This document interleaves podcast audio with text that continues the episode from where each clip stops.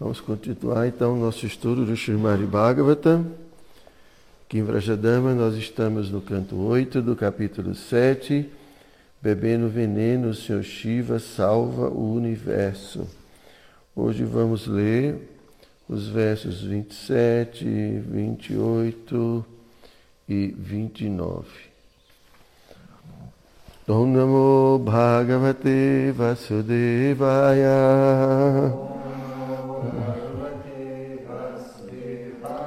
Om Namo Bhagavate Vasudevaya.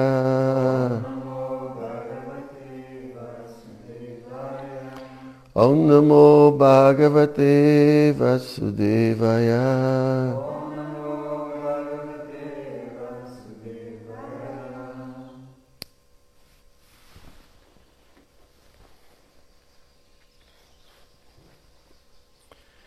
Nabhinabhaste Shrashanam Nabhaswam Suryascha Chakshunshi Jalam Vismarita Paravaratma Shrayanam Tavatma Somomano Jayo Bhagavam Shiraste Então, tradução de cada palavra, Nadbhi, umbigo.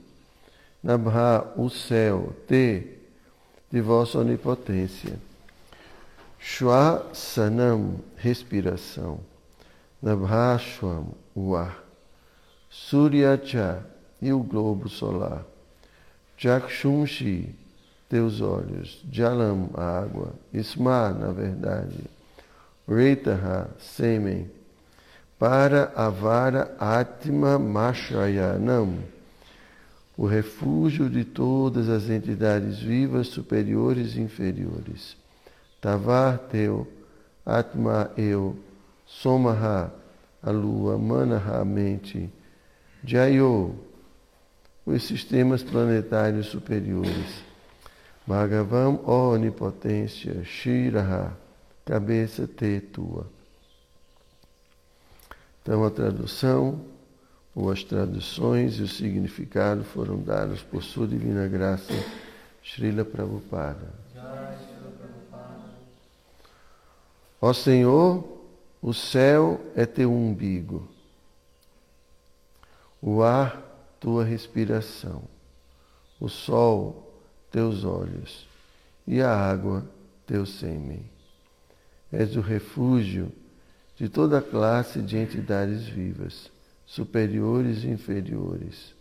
O Deus da lua é tua mente e o sistema planetário superior tua cabeça. Verso 28. Ó Senhor, és os três Vedas personificados. Os sete mares são teu abdômen e as montanhas teus ossos. Toda a substância, todas as substâncias medicinais, trepadeiras e vegetais são os pelos de teu corpo. Os mantras védicos, como o Gayatri, são as sete camadas de teu corpo. E o sistema religioso védico é o âmago de teu coração. Verso 29. Ó Senhor, os cinco importantes mantras védicos são representados por teus cinco rostos, dos quais os trinta e oito mais célebres mantras védicos foram gerados. Vossa onipotência, sendo famoso como o Senhor Shiva, é autoiluminado. Estás diretamente situado como a verdade suprema, conhecida como Paramatma. Então vamos ao significado. Os cinco mantras mencionados neste contexto são os seguintes: Purusha, Aghora, Sadyota, Samadeva e Ishana. Estes cinco mantras estão dentro do Sol, dos 38 mantras especiais cantados pelo Senhor Shiva, que portanto é célebre como Shiva, ou Mahadeva. Outra razão pela qual o Senhor Shiva é chamado de Shiva, que significa muito auspicioso, é que ele é auto-iluminado, exatamente como o Senhor Vishnu, que é o Paramatma. Porque é precisamente uma encarnação do Senhor Vishnu, o Senhor Shiva está na posição de representante direto do Senhor Vishnu. Este fato é corroborado por um mantra védico. Patim é, Vivashyat Meshwaram Sarshwatam Shivam Atyutam. A superalma é chamada por muitos nomes, entre os quais Mahadeva, Shiva e Atyuta recebem menção especial. Om Gyana Timirandasya Om Gyana Timirandasya Gyanam Jana Shalakaya Chakshu Militam Jena Tasmai Shri Gurave Namaha Shri Chaitanya Manobhistam Staptam Jena Bhutale Swayam Kadamahyam Dadati Swapadam Tikam Namo Vishnu Paraya Krishna Prestaya Bhutale Shrimati Dayananda Goswami Niti Namine. Namo Vishnu Paraya Krishna Prestaya Bhutale Shrimati Bhakti Vedanta Swami Niti Namine. Vanchakalpa Tarubhyascha Kripa Sindhu Bhyaeva Cha Patitanam Bhavanibhyo Vaishnavibhyo Namo Namaha. Então, os semideuses né, continuam oferecendo suas orações ao Senhor Shiva como um representante da Suprema Personalidade de Deus, e por isso aqui eles começam a falar sobre é, a manifestação do Senhor Vishnu como Virati Rupa. A Virati Rupa é a forma Virati, ou a forma material, né, imaginária, né, que os, os, primeiros, os primeiros passos da vida espiritual, para aqueles que não têm uma compreensão pessoal acerca da verdade absoluta, os primeiros passos é essa visão da Viratirupa. Então, é, essas pessoas imaginam é, o Senhor Supremo dentro da natureza material, assim, é, espalhado por toda a natureza. Está com soninho para. É. Então, isso é uma forma de podermos é, ver né, e não ver a Suprema Personalidade de Deus e nunca esquecê-lo. Né? Então, aqui ele está se referindo a, por exemplo, a todas as plantas e ervas, né, como sendo os pelos do corpo. Né? Então, quando a gente vê, por exemplo, aqui em Brajadama, todas essas árvores, a gente pode lembrar que elas representam essa forma, né? representam os pelos do corpo do Senhor. E ele fala do ar, né? Como sendo a respiração do Senhor. Deixa eu voltar aqui. Ah, ele fala do o, o céu é o umbigo. Interessante, né?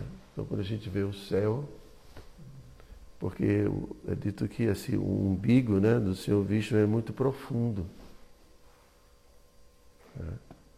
Então, quando a gente olhar o céu, tem que lembrar de Krishna. Né? Representa o umbigo de Krishna. O ar, a respiração. Então, quando a gente sentir essa brisa fresca de Vrajadama, você é, Krishna está respirando. Viu, Patrick? Não vai esquecer. E aí ele fala: o sol são os seus olhos. O sol e a lua, né? E a água, o sêmen. Então, é, é, você és o refúgio de todas as classes de entidades vivas, superiores e inferiores. o Deus da Lua é tua mente. E os sistemas planetários superior, tua cabeça. Então aqui vai falando, as montanhas são os seus ossos. Bom, só esquece de Cristo aqui Vajradama se quiser, né? Porque tem tudo aqui, né? as montanhas, o céu, a água, né? a brisa. E você representa o que, Pátrica?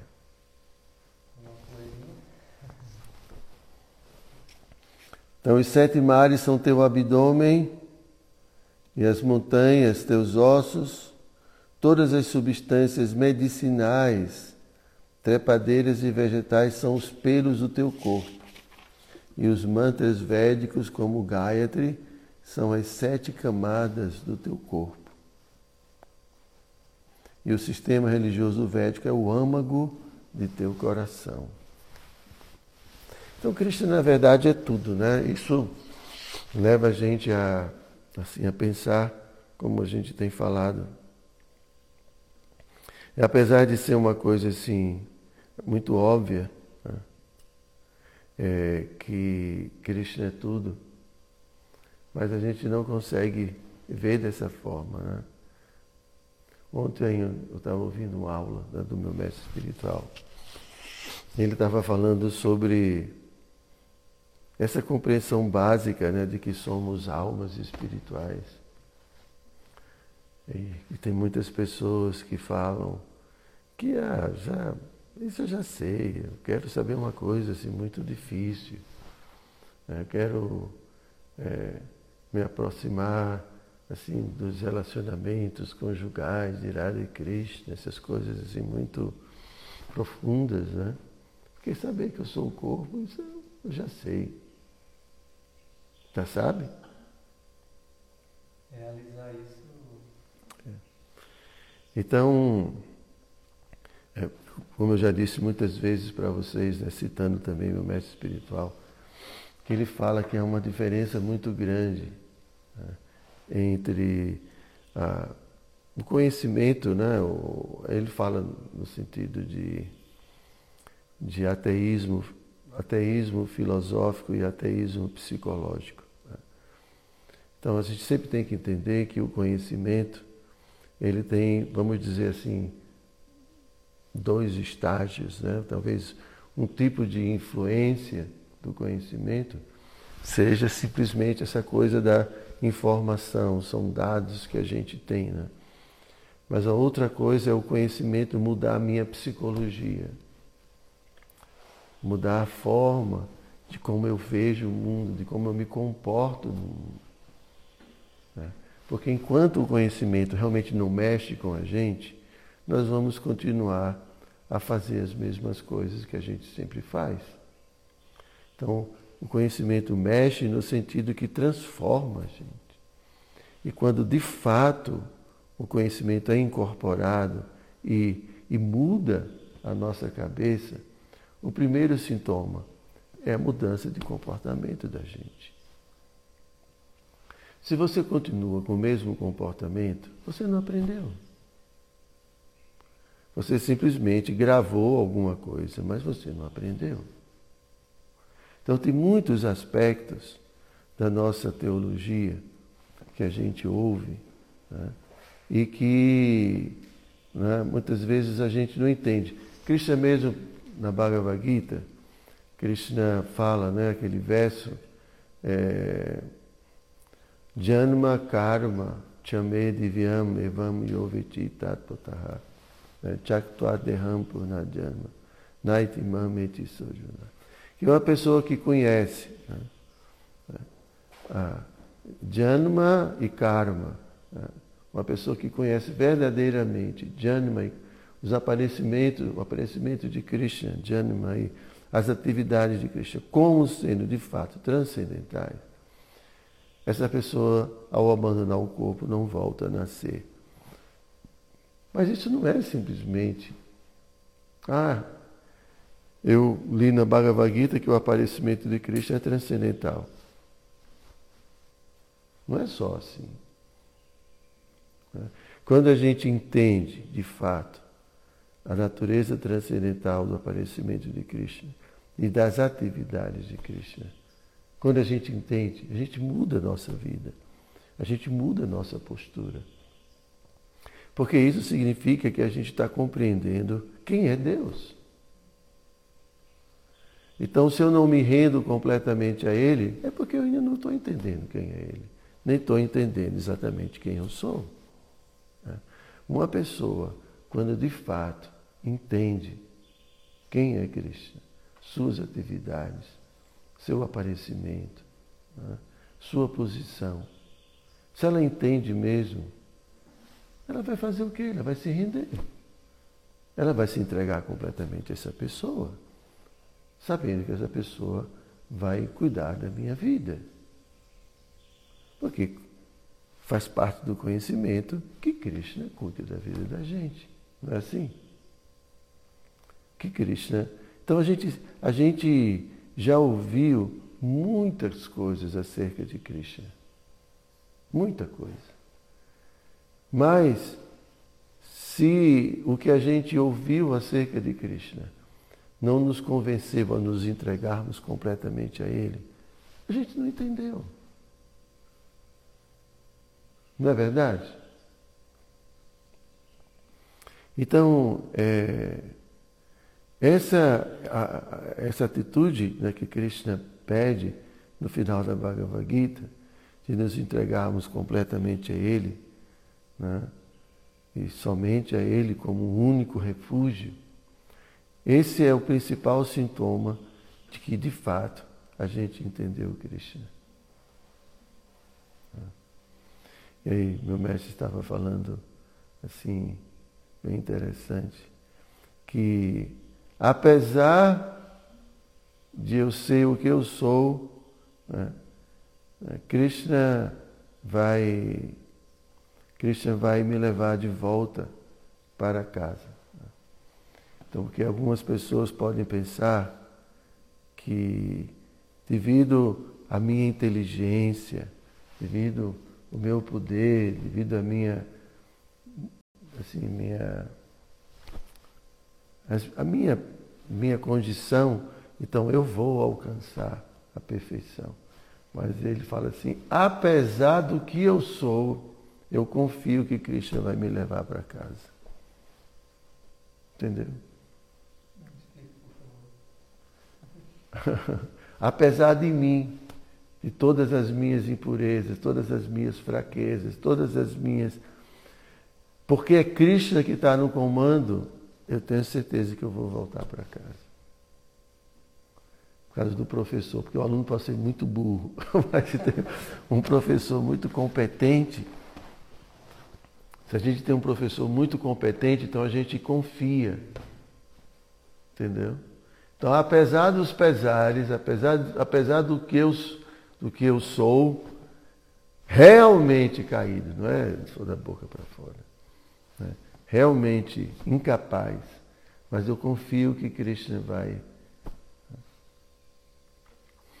Então, assim, é, o, o, processo, é, o, o, processo da consciência de Krishna é, nos leva a esse estágio né, de realização do conhecimento. Isso é pureza.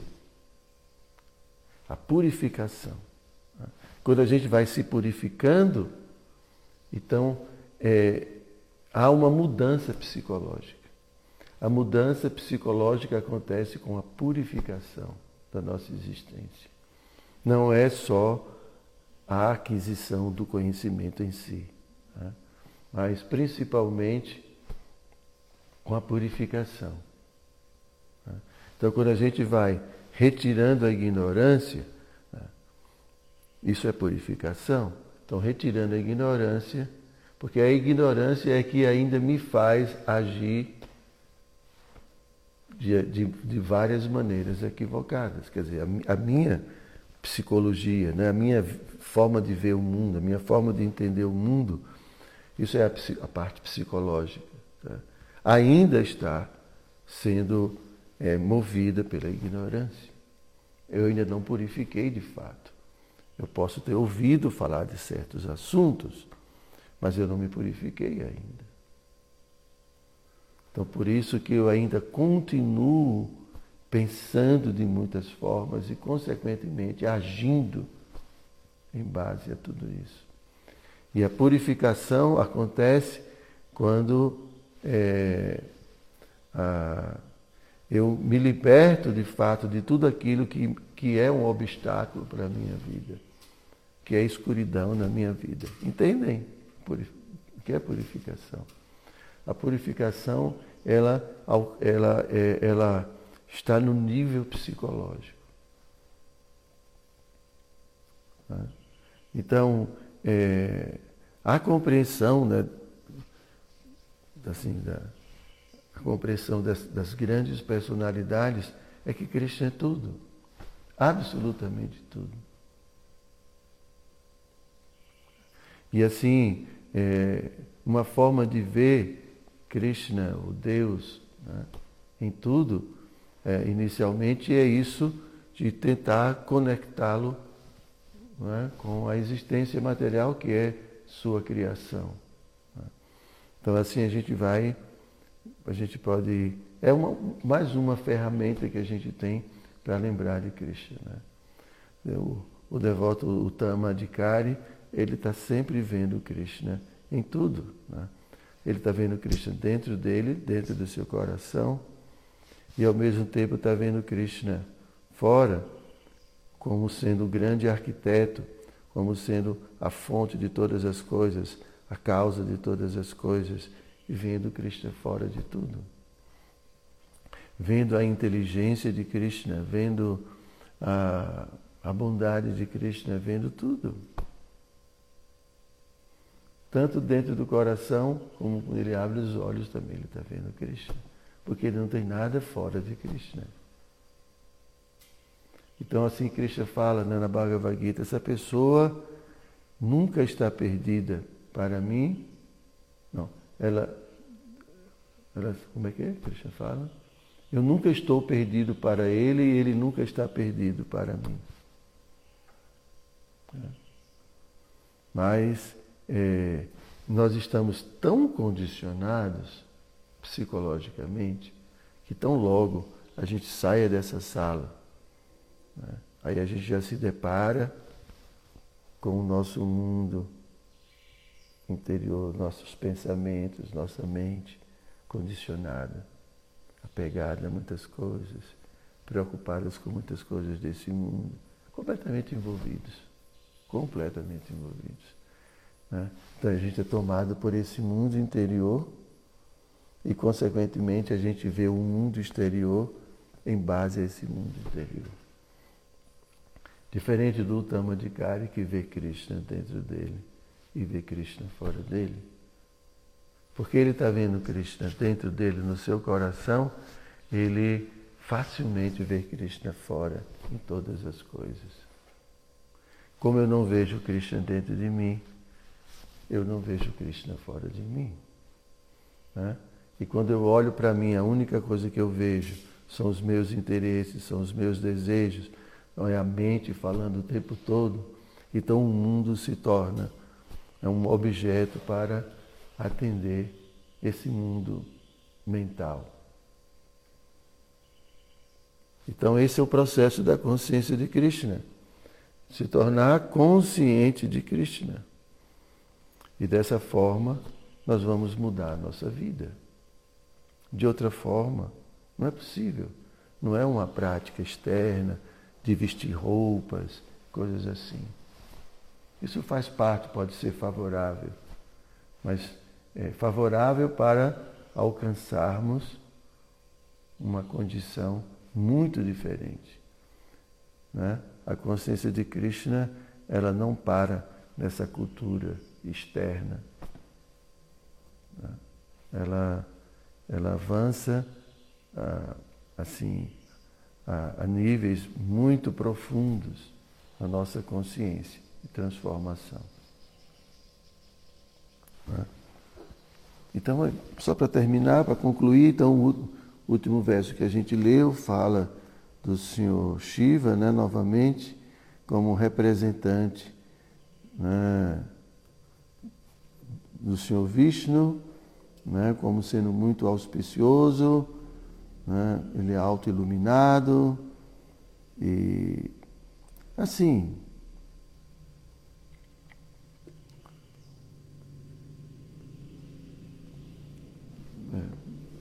Está aqui glorificando o Senhor Shiva, então, como sendo esse representante, como eu já disse para vocês muitas vezes, outras vezes também, é, a gente tem que ser, quer dizer, todos nós temos que ser muito conscientes das dádivas de Krishna né, para, para conosco.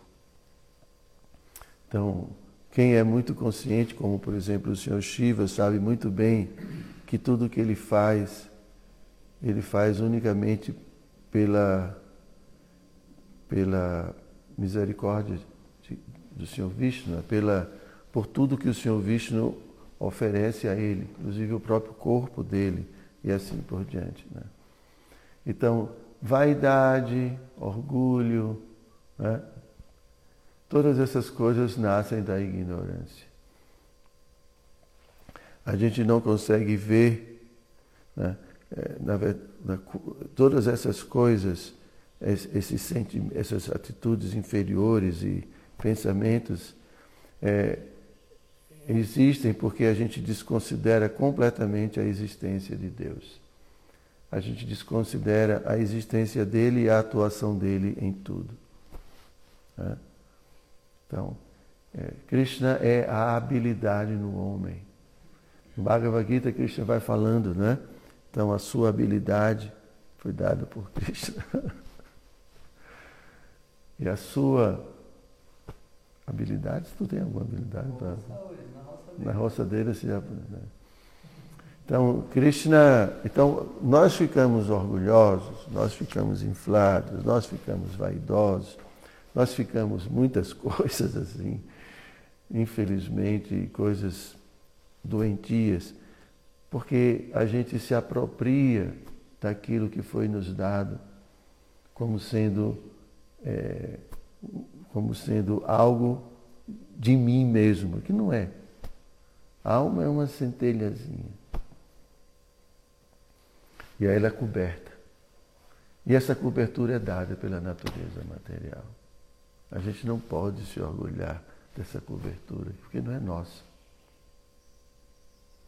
Foi dado por alguém. E daqui a pouco a gente vai deixar aqui. É temporário, né? Assim, é como alguém empresta. Olha, vou dar aqui, vou te dar aqui esse esse corpo para você, para você aí fazer o que você tem que fazer nesse mundo, depois eu vou tomar de volta, tá? Então assim a gente vem, entra dentro de um corpo, e aí a gente tem a oportunidade de crescer. Porque Cristo dá esse corpo principalmente, né? claro, também ele faz para atender as demandas da alma condicionada, né? de querer ser feliz independente dele. Mas o projeto de Krishna sempre é né, da gente poder ah, reconhecer, um dia reconhecer a posição dele e reconhecer a nossa posição de, de centelhas espirituais que está coberta por uma energia material com diferentes características. Então, quanto mais a gente vai se identificando como esse ser espiritual, menos a gente leva em consideração a existência física de mulher, de homem, disso, daquilo outro. Todas essas designações que nasceram com o corpo e que não tem nada a ver comigo. Então isso é psicológico. Isso não é só conhecimento. Né? Isso é uma mudança interior. Né? Claro que é conhecimento. Né? Existe conhecimento, mas, mas é um conhecimento é, de uma natureza tão profunda, tão esclarecedora, que remove do coração qualquer ilusão. Porque sempre é conhecimento, né? A gente tem o conhecimento de Cristo, que Cristo é o proprietário de tudo.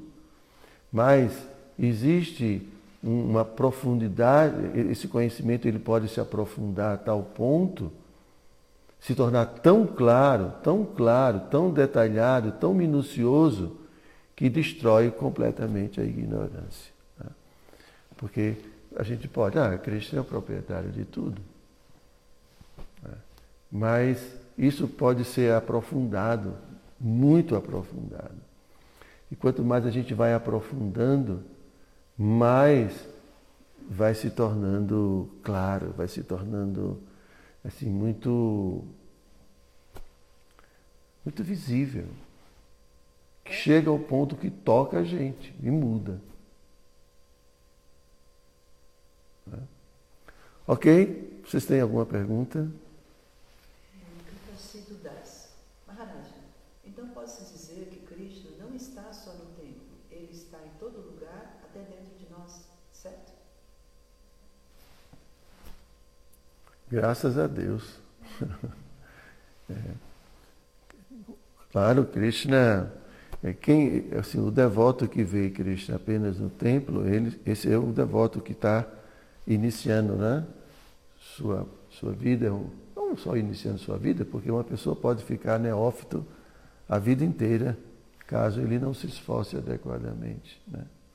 Então é o que a gente chama de canista adhikari. Então ele só vê Krishna na deidade, olhe lá. Né? Né? E, mas na medida em que a gente vai avançando, a gente vai percebendo que Krishna está em todo canto. Krishna está em todo lugar. Mas assim, é, como é que a gente vai ter esses olhos? A gente vai ter, obter esses olhos conhecendo Krishna, sabendo quem ele é. Né? Então esse é o processo é, de se tornar consciente de Krishna. Se tornar consciente de Krishna. Então, se tornar consciente de Krishna é saber quem é essa pessoa. Consciência é conhecimento, ter ciência, saber.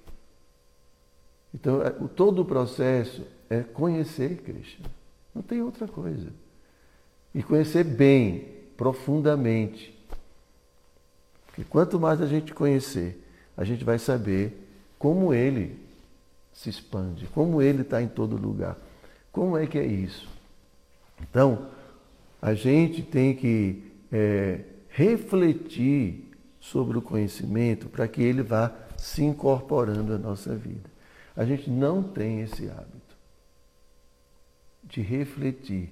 Isso é filosofar. Entende? Porque tudo é filosofia.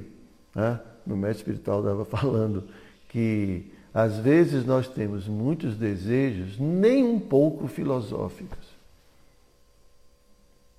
Ah, eu vou ser, ah, eu quero isso porque eu vou ser feliz quando eu tiver isso. Isso é um desejo que não é filosófico. Porque pela filosofia, né, a gente entende que nada pode trazer felicidade verdadeira à alma porque nada de matéria pode tocar a alma.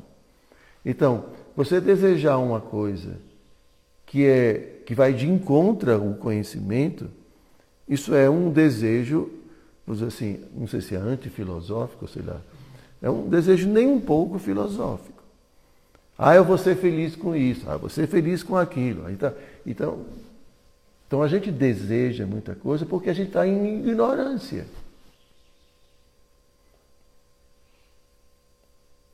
Então a gente tem que entender que o problema é a ignorância.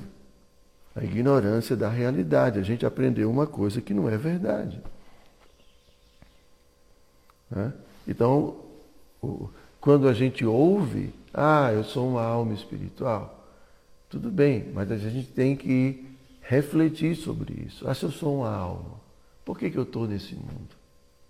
Como eu faço para sair desse mundo? Por que eu estou tão condicionado a esse corpo? Como é que eu posso é, diminuir esse condicionamento? Então, tudo isso são reflexões que nascem de uma, uma informação.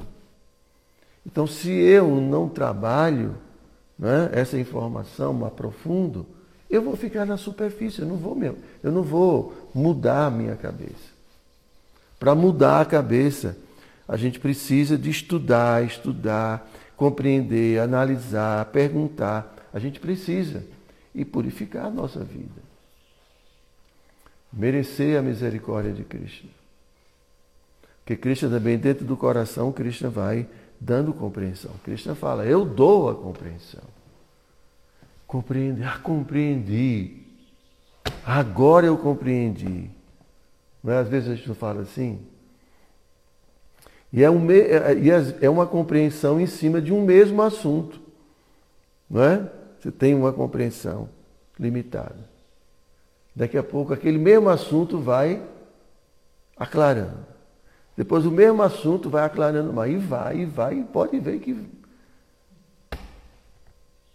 E depois a gente vai vendo as interrelações entre isso que eu estou aprendendo com muitas coisas que eu faço na minha vida. Muitas coisas erradas que eu. É, comportamentos e tudo, porque tudo tem uma relação. Não é separado. Ah, é, o meu comportamento é uma coisa, o que eu sei é outra coisa, o que eu. Não. Tudo está relacionado. Quanto mais eu mudar minha compreensão acerca do mundo, quanto mais ficar claro, mais eu vou mudar meu comportamento e, e mais eu vou ser feliz. Menos sofrimento. O sofrimento é ignorância, causa da ignorância.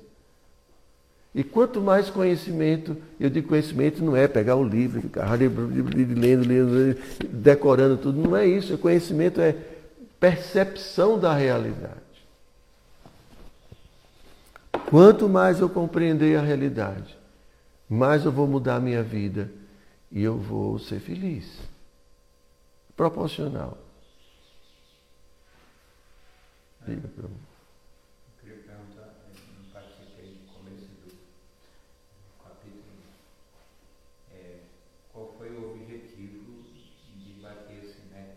Qual foi o objetivo? Porque os semideuses, eles estavam sendo derrotados pelos Asuras. Porque Indra ofendeu, é, a, ofendeu Duvassa Muni. E Duvassa Muni amaldiçoou Indra. Então, Indra e os semideuses começaram a ficar muito enfraquecidos. Então, os Asuras aproveitaram essa oportunidade e começaram a a dominar tudo. Então, os semideuses se aproximaram do Senhor Vishnu pedindo ajuda. E aí o Senhor Vishnu é, desenvolveu aqui, fez uma estratégia para é, devolver o poder para os semideuses. Então, a, a, a estratégia foi é, de fazer uma trégua, né, e, os, e os Asuras só aceitaram fazer essa trégua porque iriam todos juntos obter esse néctar da imortalidade. Então foi uma coisa que chamou a atenção deles. Então tudo bem, vamos parar de brigar agora e vamos produzir o néctar, esse néctar da imortalidade. Mas no final eles estavam pensando, como a gente é mais forte, quando a gente produzir o néctar, eu vou pegar o néctar só para mim, os, os Asuras, e a gente vai ficar mais, poder, mais poderoso ainda. Então, isso foi uma forma do Senhor Vishnu parar né, o avanço dos Asuras e ter uma trégua. Porque ele sabia que no final ele ia pegar o néctar e entregar aos semideuses, devolver aos semideuses. E os semideuses ficariam poderosos novamente e poderiam tomar a, novamente a sua posição. Entendeu?